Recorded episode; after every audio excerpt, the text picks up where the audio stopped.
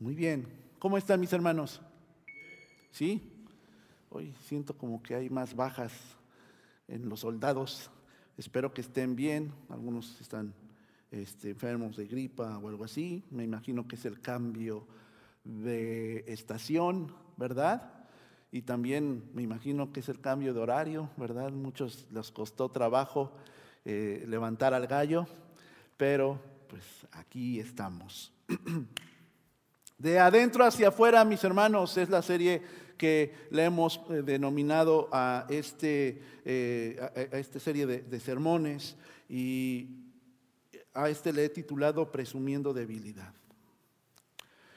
Déjenme comentarles ahí una anécdota de un hombre muy sabio, un gran filósofo, que fue invitado por un hombre de Japón que también tenía mucho conocimiento y sabiduría.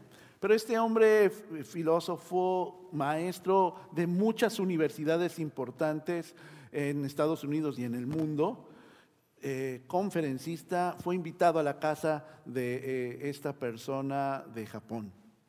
Eh, como saben, mucho de la cultura nipona es tomar el té, sobre todo en reuniones. Así que lo invitó a tomar el té.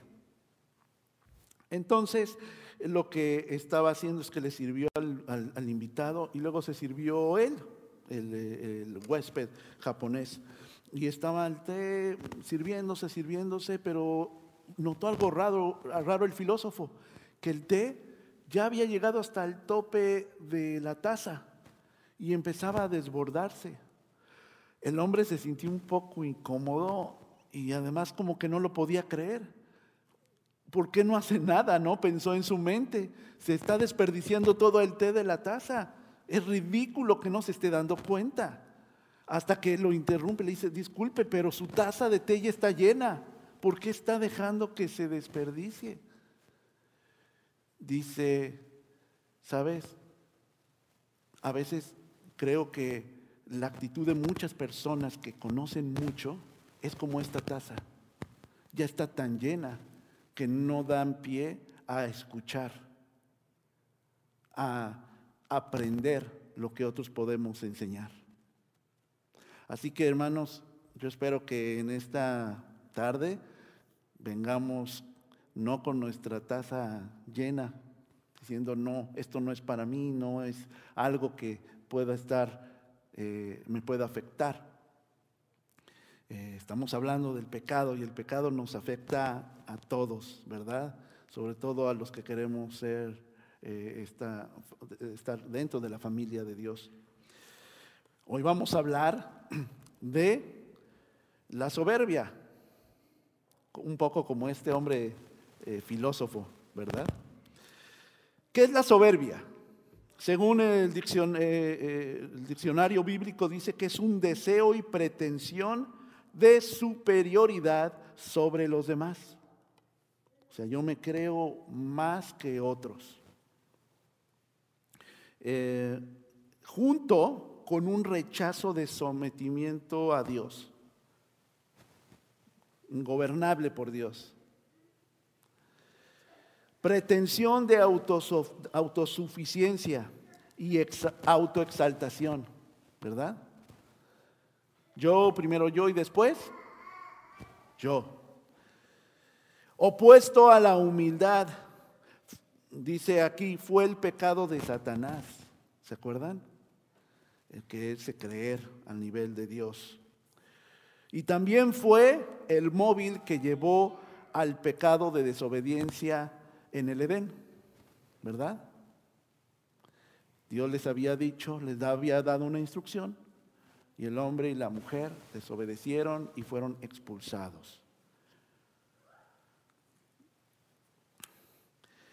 El cristiano, hermanos, por eso no deja de ser susceptible a este pecado. Y es una señal de inmadurez espiritual, esta situación de la soberbia. ¿Qué es lo que dice Segunda de Corintios 12:20? Segunda de Corintios 12:20. Dice, en realidad me temo que cuando vaya a verlos no los encuentre como quisiera, ni ustedes me encuentren a mí como quisieran. Temo que haya peleas, celos, arrebatos de ira, rivalidades, calumnias, chismes, insultos y alborotos. Eh, Pablo le está hablando a cristianos. Pablo está diciéndoles a ellos, bueno, voy a ir, pero yo creo que ustedes no se van a comportar como cristianos. Creo que voy a encontrar estas actitudes, chismes, insultos y alborotos. ¿Verdad? Entonces, dice Primera de Timoteo 3:6. Primera de Timoteo 3:6. No debe ser un recién convertido no sea que se vuelva presuntuoso y caiga en la misma condenación en que cayó el diablo. Y es, eh, entonces, aquí Pablo le está hablando que quien, eh, que quien esté al frente, quien enseñe, tenga cuidado de que no sea un recién convertido, no porque no sean capaces, sino porque no tienen la madurez suficiente y el, a veces al estar expuesto y al ser influencia de otros, puedo elevar el ego de la persona y puede caer en este pecado. Entonces, todos los cristianos estamos susceptibles de esto y Dios nos pide que nos cuidemos de este pecado. La gente cercana a Jesús, mis hermanos, advertía sobre este pecado, la soberbia, el orgullo a sus discípulos. ¿Qué es lo que dice Santiago 4, versículo 6? Y luego vemos el 16. Santiago 4, versículo 6, versículo 16. Pero Él nos da mayor ayuda con su gracia. Por eso dice la Escritura, Dios se opone a los orgullosos, pero da gracia a los humildes. Fíjense, Santiago, estábamos viendo en el discipulado que Santiago era el hermano de Jesús. Era una persona muy cercana a Jesús. Y le está diciendo a su iglesia, a la iglesia local, a las personas que le iban a leer su carta, tengan cuidado. Porque Dios se opone a los orgullosos, pero le da gracia a los humildes. Esto es algo que Jesús les estaba enseñando, les había enseñado a la gente cercana. Uno de ellos era su hermano Santiago. Pero también eh, y dice más adelante, pero ahora se jactan en sus fanfarronerías. Toda esta jactancia es mala. Cuidado con lo que quieren aparentar, con lo que saben, con lo que quieren enseñar. Otra persona cercana al Señor Jesús fue Pedro. Y Pedro eh, en el capítulo 5 versículo 5 de, de su primera carta dice así. Asimismo, jóvenes, sométanse a los ancianos, revístanse todos de humildad en su trato mutuo, porque Dios se opone a los orgullosos, pero da gracia a los humildes. Da gracia a los humildes. Aquí Pedro está hablando, pero ahora con un auditorio específico, le dice a los jóvenes, tengan cuidado con la soberbia. Tengan cuidado con este pecado de orgullo, porque Dios se opone a ellos. Y esto que repite en Pedro, y esto que repite Santiago, lo dice la palabra de Dios, porque viene extraído de Proverbios 3:34. Proverbios 3:34 dice esto, Dios se opone a los orgullosos, pero da gracia a los humildes.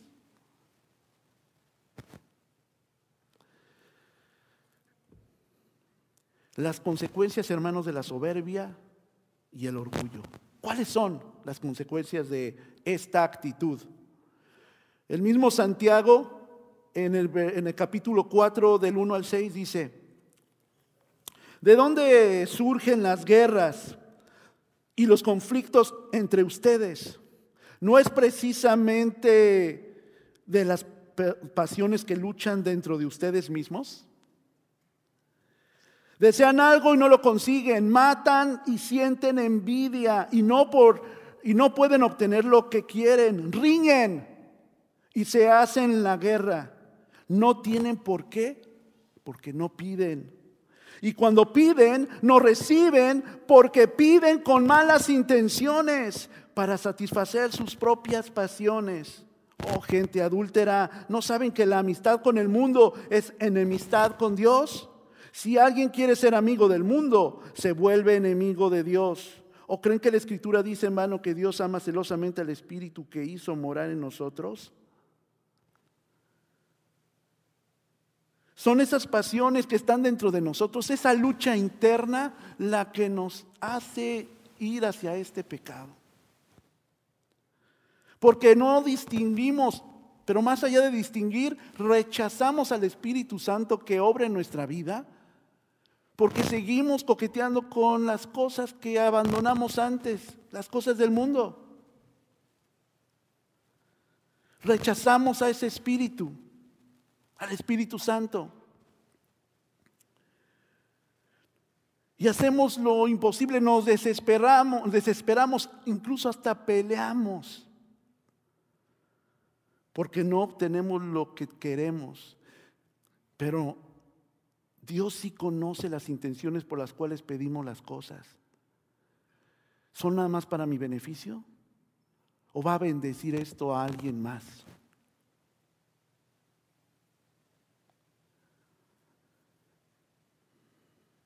Dios, hermanos, no soporta los soberbios. Precisamente dice Proverbios 3:34, el Señor se burla de los burlones, pero muestra su favor a los humildes. Dice Romanos 12:16, vivan en armonía los unos con los otros, no sean arrogantes, sino háganse solidarios con los humildes, no se crean los únicos que saben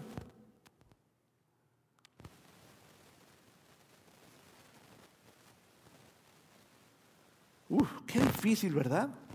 Cuando estamos en un contexto donde las personas no tienen temor de Dios, donde las personas lo que quieren es acaparar lo más que se pueda en su beneficio. Ayer en la reunión de varones estábamos platicando un poco de eso. Y estábamos, había sacado uno de mis hermanos el ejemplo de lo que está pasando en México con el presidente, independientemente de que puedan estar las personas de acuerdo o no, él tiene un propósito y lo ha defendido y ha llevado hasta este momento no ser corrupto y buscar el beneficio para los demás. Pero hay un grupo que no soporta eso porque está perdiendo interés, está perdiendo poder, está perdiendo influencia. Pero para nosotros los cristianos perdemos más haciendo lo que el Señor nos está sacando. Porque no estamos viviendo esa nueva vida en Cristo como nuevas criaturas.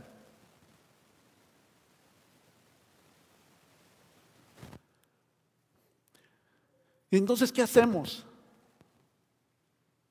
Bueno, lo opuesto a la soberbia y al orgullo es la humildad. ¿Y qué es la humildad? Humildad aquella actitud que reconoce el propio lugar bajo la condición de criaturas de Dios, opuesta a la presentación, afectación u orgullo. La persona humilde reconoce su dependencia en Dios. No busca el dominio sobre sus semejantes, sino que aprende a darles valor por encima de sí mismos. Todo lo contrario, reconoce su dependencia en Dios, eh, tiene una actitud diferente con las demás personas, aprende a darles valor a esas personas por encima de sí mismos. Híjole, para muchos de nosotros puede ser de veras algo tremendo, difícil, ¿verdad?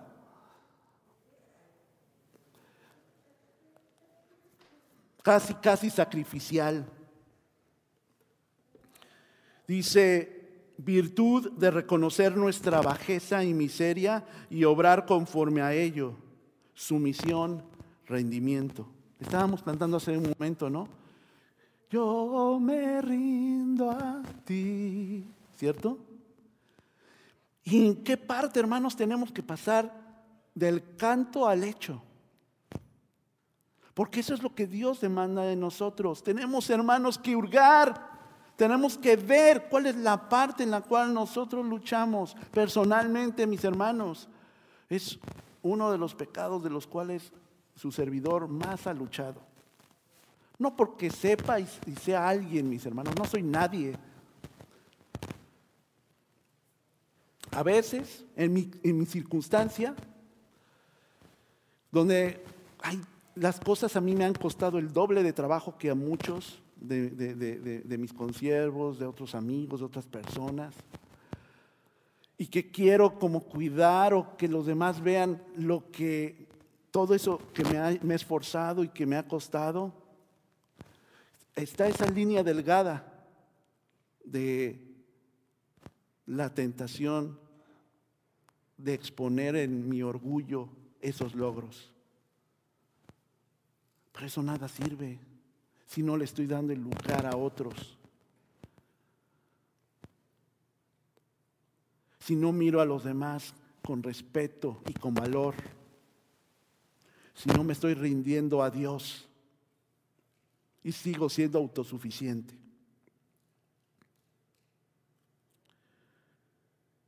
¿Quién se les ocurre, mis hermanos, entonces que pueda ser un buen ejemplo de humildad? Si los apóstoles, los discípulos, los que somos iglesia, fallamos en eso. Bueno, sí tenemos un modelo. Y lo he compartido en otros, en, otros sermones de esta serie. Jesús. Jesús es un ejemplo que debemos seguir de humildad. Dice Juan 13:15, les he puesto ejemplo para que hagan lo mismo que yo he hecho con ustedes. Fíjense, es mismo Jesús que dice y se pone como ejemplo. Ay, pastor, y también lo he dicho aquí. Voy a agarrar este micrófono, hermanos, ¿sí? ¿Ustedes oyen interferencia? Sí, ¿verdad? Bueno, bueno. Este es el Hijo de Dios. Este Jesús es el Hijo de Dios y tiene el poder para poder hacer lo que para nosotros ha sido imposible. ¿Verdad? Hermanos, Jesús vino a esta tierra con nuestra misma carne, sufría, sentía el dolor más, más físico de un pisotón o de un dolor donde les duele mucho en las espinillas, cuando hay un golpe ahí con la cama. Yo creo que también a Jesús le salían estrellitas, ¿verdad? Porque vivía en esta carne. La gente le alababa, le buscaba y lo quería hacer rey, rey de los judíos para estar e ir en batalla contra el imperio romano. Y por supuesto que Jesús era el rey, pero no uno que ganaba batallas militares, sino alguien que quería ganar la batalla de su corazón. Pero Jesús tenía que apartarse, tenía que orar, tenía que centrarse en el Padre. Por eso su ejemplo es tan importante para nosotros. Les he puesto el ejemplo para que hagan lo mismo que he hecho con ustedes, dice en Juan. El profeta Isaías ya estaba hablando de Jesús, dice en el eh, versículo 57 al 15, por lo, porque lo dice el excelso y sublime, el que vive para siempre, cuyo nombre es santo. Yo habito en un lugar santo y sublime, pero también con el contrito y humilde de espíritu, para reanimar el espíritu de los humildes y alentar el corazón de los quebrantados. De quien hablaba miles de años antes el profeta Isaías era de Jesús. Él iba a estar del lado de nosotros y estaba experimentando lo que sufríamos. Pero nosotros queremos eh, suplir o añadir esa intención con nuestro orgullo. Pero lo que el Señor quiere es que seamos humildes, como Él lo era. Dice en Mateo 11, 29. Carguen con mi yugo y aprendan de mí. Aprendan de mí, dice el Señor. Pues yo soy apacible y humilde de corazón, y encontrarán descanso para su alma. Hermano, hermana, cuando usted necesita consuelo de otro hermano o otra hermana de la iglesia, de la congregación, de otro lado donde conozcan que es alguien que tiene fe, ¿a quién buscan? ¿A alguien con mucha ansiedad? ¿Buscan a alguien que siempre se anda tronando los dedos? ¿A él le piden consejo? ¿Le piden una oración a esa persona? No, ¿verdad? Se van con una persona que respira humildad, que les da paz. ¿Cierto? Hermanos, ¿no queremos ser esas personas también?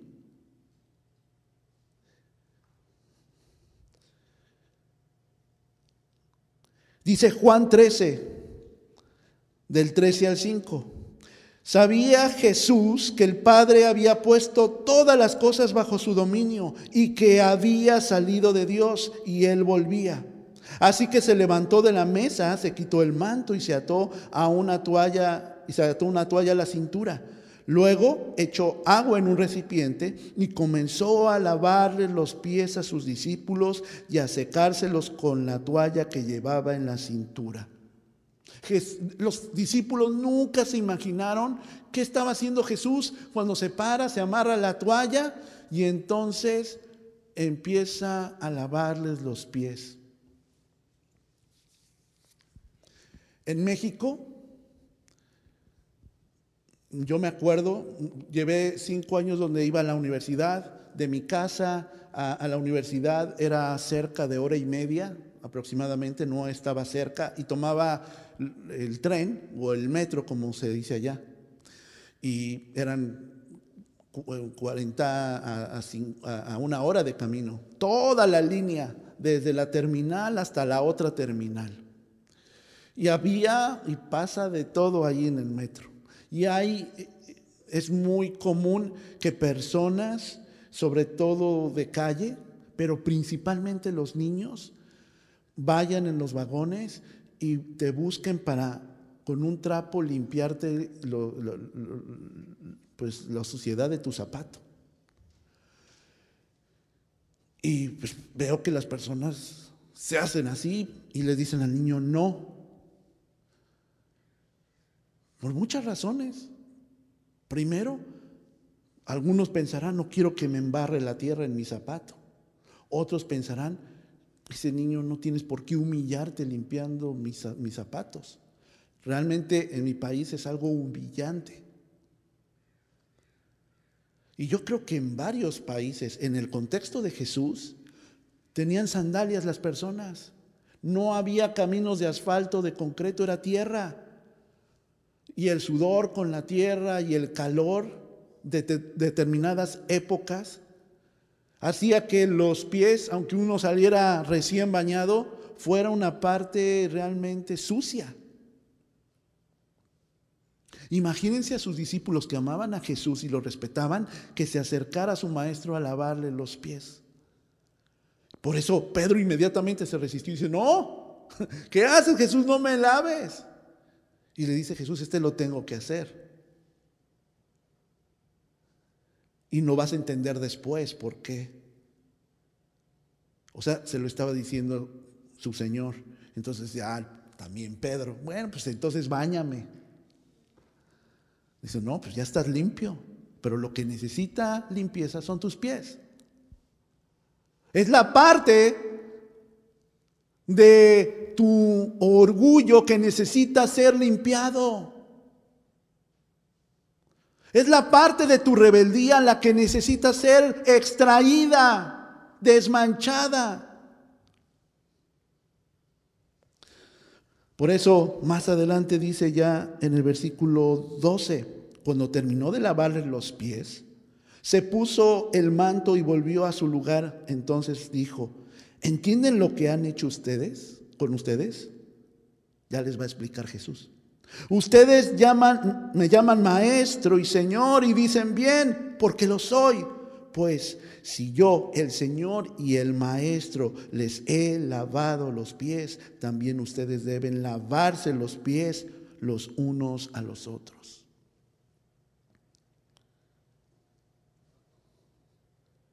también nosotros debemos humillar nuestro corazón por, para beneficiar a mi hermano, a mi hermana.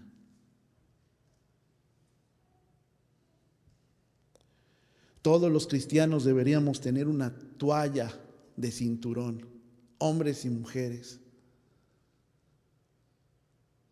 para recordarnos que el Señor me rescató porque alguien me sirvió, sirvió en su tiempo, sirvió en su disposición.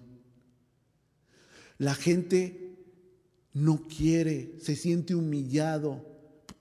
¿Por qué? Al lavarse los pies, porque ellos no lo harían.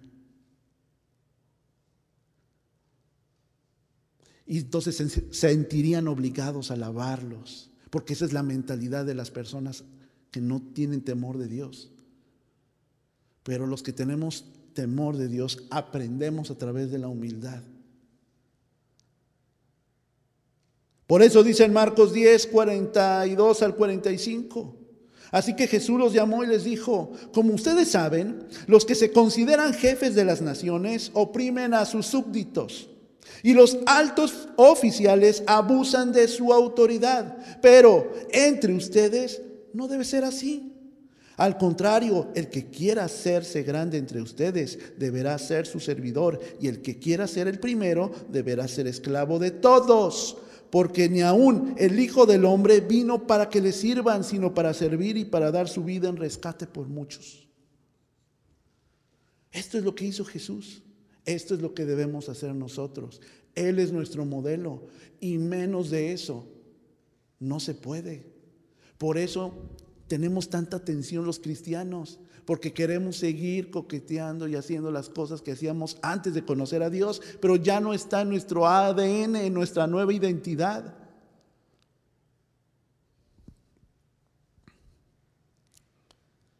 Entonces, mis hermanos, ¿cuál debe ser mi actitud? O mi actitud cuando entiendo que debo cambiar mi mente y mi corazón. Vamos a ver qué dice segunda de Corintios 12 del 6 al 10. Segunda de Corintios 12 del 6 al 10. Sin embargo, no sería insensato si decidiera jactarme porque estaría diciendo la verdad. Pero no lo hago para que nadie suponga que soy más de lo que aparento o de lo que digo. Para evitar que me volviera presumido por estas sublimes revelaciones, una espina me fue clavada en el cuerpo, es decir, un mensajero de Satanás para que me atormentara. Tres veces le rogué al Señor que me lo quitara, pero él me dijo, te basta con mi gracia, pues mi poder se perfecciona en tu debilidad.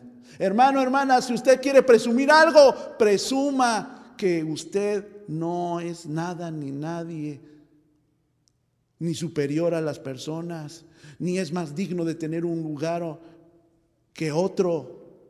El lugar que el Señor le está poniendo es el lugar donde el Señor quiere colocarlo para enseñarle, para trabajar con su vida, para trabajar con su corazón y para mostrarle a otros lo que puede hacer Dios con un corazón duro.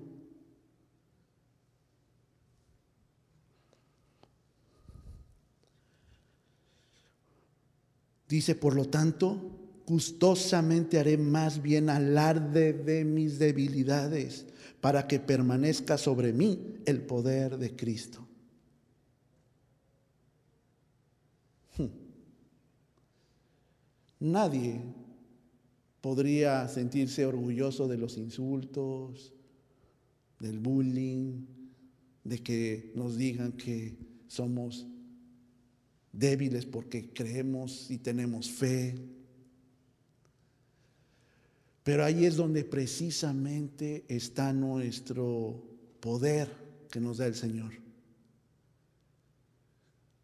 En la dependencia que tenemos de Él de todas las cosas que me afectan, pero que entrego al Señor para que las convierta en fortalezas.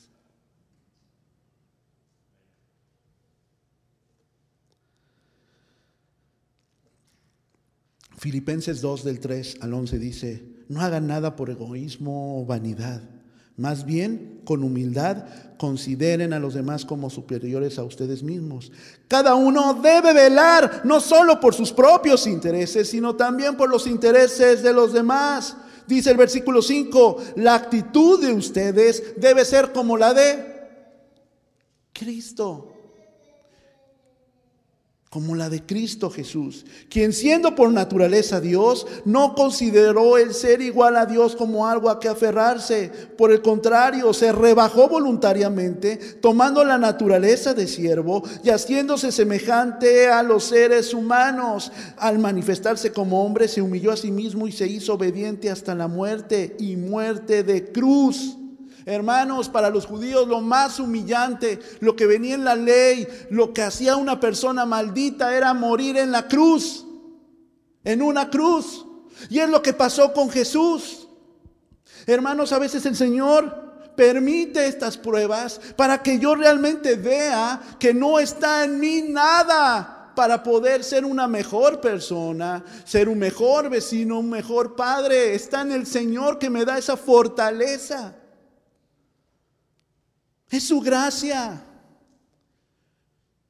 Si había alguien que podía presumir, era el mismo Señor Jesús, pero no lo hizo. Tuvo que pasar toda esa humillación para que nosotros entendiéramos que si pasamos también por esa humillación, Dios no se iba a olvidar de nosotros. Porque en el horno del fuego de la aflicción iba a ser una nueva criatura consolidada, hermosa, preciosa.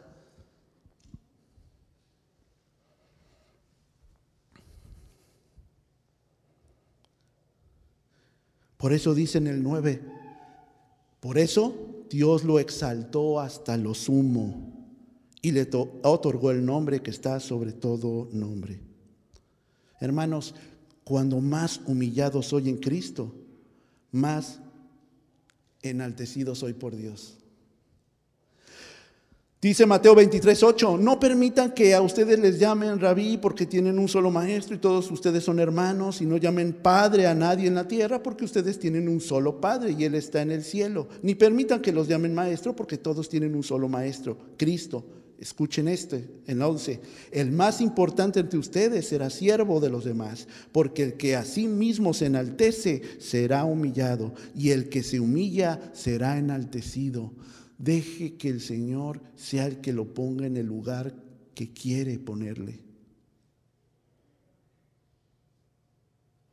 Deje que el Señor trabaje en su corazón, en su mente, que trabaje en su matrimonio, que trabaje en sus relaciones familiares, que trabaje en su relación con sus hijos, que trabaje en su relación con otras personas como en el ministerio. Deje. Bájele a su orgullo y a su soberbia. Necesitamos a Cristo, al Espíritu Santo viviendo en nosotros. Deje que pueda experimentar esa humillación que Cristo experimentó, porque Dios es el, que exaltó a Cristo y es el que Él nos exaltará a nosotros.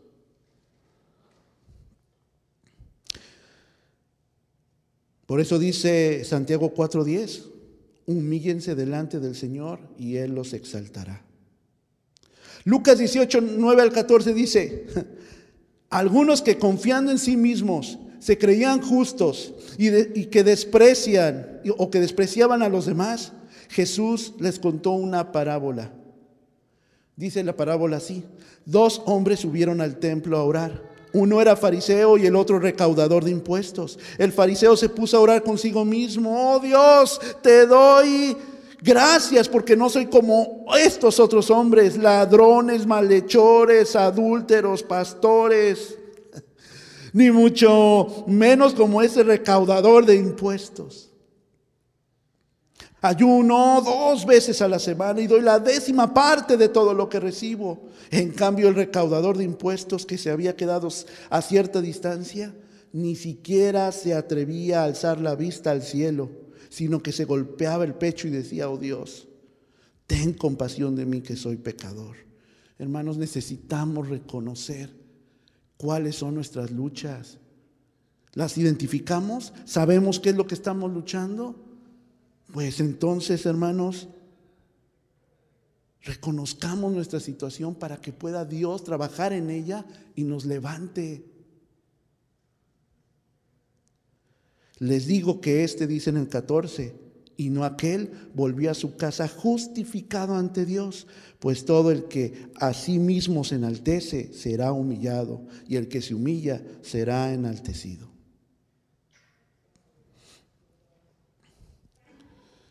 Hay otra historia, ya para terminar, de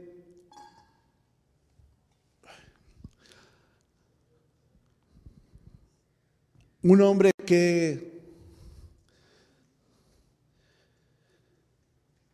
le dice, era el futuro rey de Inglaterra. Y, le, tuvo un problema con su maestra. No quería obedecerle. Ya saben que en esa parte de la realeza tiene sus propios maestros, ¿verdad? No quiso obedecerlo. Fue a acusar con su papá, el rey. Le dijo, su hijo no quiere obedecer. Fue el papá, habló con el hijo, le dijo, por favor, obedece a tu maestra. Le dice, claro que no lo voy a hacer, papá. Este no sabe quién es ella y parece que a ti se te olvida, pero voy a ser el futuro rey de Inglaterra. Y le dice, precisamente por eso, hijo, antes de tú mandar a otros, tienes que saber obedecer. Por eso para Dios, hermanos, donde en Deuteronomio 8.2 dice, recuerda que durante 40 años el Señor tu Dios te llevó por todo el camino del desierto y te humilló y te puso a prueba para conocer lo que había en tu corazón y ver si cumplirías o no sus mandamientos. Hermanos, ¿quieren estar vagando 40 años en el desierto de su orgullo y de su vanagloria? De su soberbia antes de experimentar la gracia de Dios en su vida? Esto es lo que pasó con el pueblo de Israel. Pero la palabra de Dios nos advierte para que no pasemos por lo mismo, pero cada uno tiene que tomar su decisión.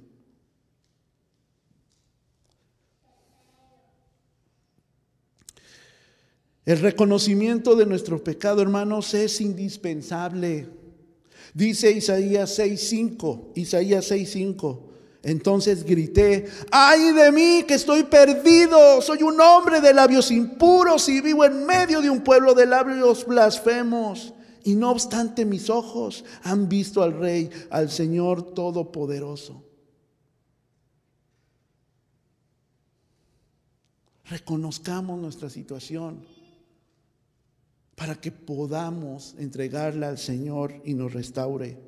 Dice en segunda de Crónicas 34, 27, como te has conmovido y humillado ante mí al escuchar lo que he anunciado contra este lugar y sus habitantes, y te has rasgado las vestiduras y has llorado en mi presencia, yo te he escuchado, yo el Señor lo afirmo. Si cantábamos me rindo en el canto último, entonces tenemos que llevarlo a cabo, mis hermanos, y rendir nuestra vida y nuestro corazón, nuestros pensamientos y nuestra vida a Dios.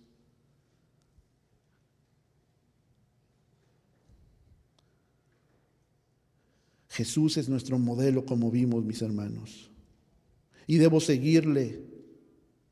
Y debemos aprender de Él.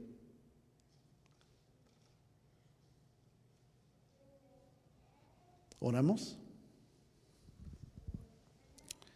Señor,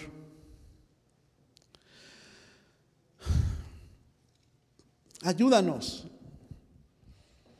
a reconocer en cualquier área de nuestra vida esta situación de orgullo, de soberbia, esto que nos está impidiendo, Señor, adorarte y expresar, Señor, nuestra verdadera adoración hacia ti. Señor, ayúdanos a reconocer a las personas como dignas, aunque no hacen, aunque no hacen lo que uno quiere, aunque no se cumplen mis deseos, aunque no están las cosas como yo imagino, Dios. Ayúdame a humillarme, a depender de ti y a buscar tu rostro. Y en su momento, Dios, levántame, sáname y lléname de tu Santo Espíritu. Hazme obediente a ti, Señor, y ayúdame con el ejemplo de tu Hijo Jesucristo a experimentar esa nueva vida, donde tú, Señor, seas el que reine en mi vida y corazón. Dios trabaja en nuestra vida. Levántanos. En tu nombre.